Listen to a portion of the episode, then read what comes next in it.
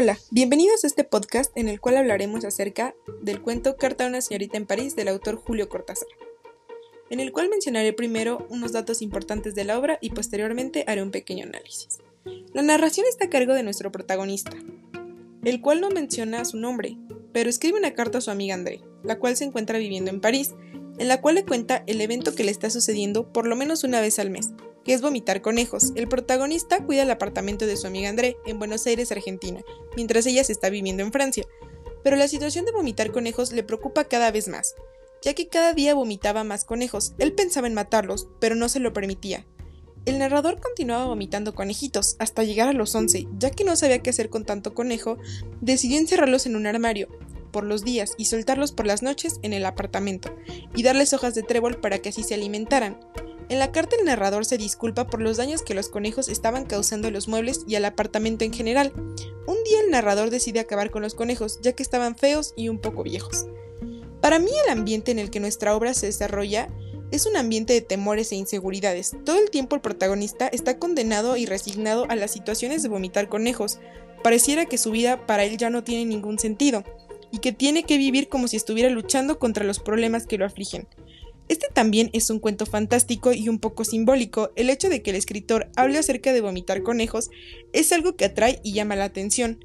También es un detalle y una ocurrencia bastante fuera de lo común, ya que esto hace atractivo al texto. Nuestro autor Cortázar hace descripciones muy explícitas, las cuales te hacen llevarte una imagen muy real a pesar de lo fantástico de la escena. A continuación citaré una de ellas. Cuando siento que voy a vomitar a un conejito, me pongo los dedos en la boca como una pinza abierta y espero sentir la garganta una pelusa tibia que sube como una efervescencia de sal y frutas. Esta cita del cuento relata cómo era el proceso de vomitar al conejo, lo que él siente al momento de que el conejito sube por su garganta. Algo tan irreal como lo anterior puede ser imaginable debido a la que en el autor no las describe.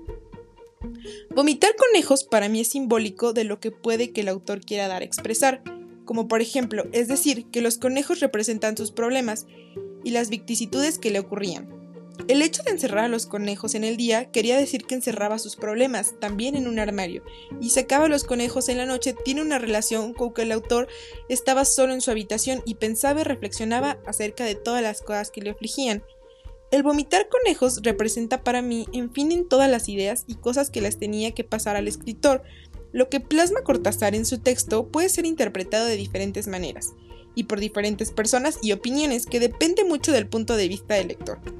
Para decir que Cortázar es el verdadero protagonista hay que conocer mucho de su vida y de su persona. Personalmente creo que la persona quien narra el cuento, aunque no estoy tan tanto de la vida del autor ni de sus obras, pero sí hay un detalle o una pista que nos delata, por así decirlo. El hecho de que Argentina, hogar de sus padres, y Francia, lugar de su nacimiento, estén relacionados a la trama del cuento creo que podrían no ser una casualidad. También para mí las expresiones de vanguardia han sido las que son y han tenido mayor influencia de los grandes movimientos de la literatura, como son así en esta obra el romanticismo, el modernismo y el surrealismo. A partir de este texto se podría comprender lo que publica el carácter tan especial del autor, algo que es indispensable y debido para el arte de la vanguardia a simple vista para parecer un tanto caótico, que es lo que supone en algunos casos el caso de problema y comprensión. Para mí esta historia es un poco diferente ya que nos expresa algo que no es normal y es fuera de lo común, pero nos plantea muy bien las ideas que el autor nos quiere dar. Para mí fue una historia muy interesante y con esto doy por finalizado mi podcast.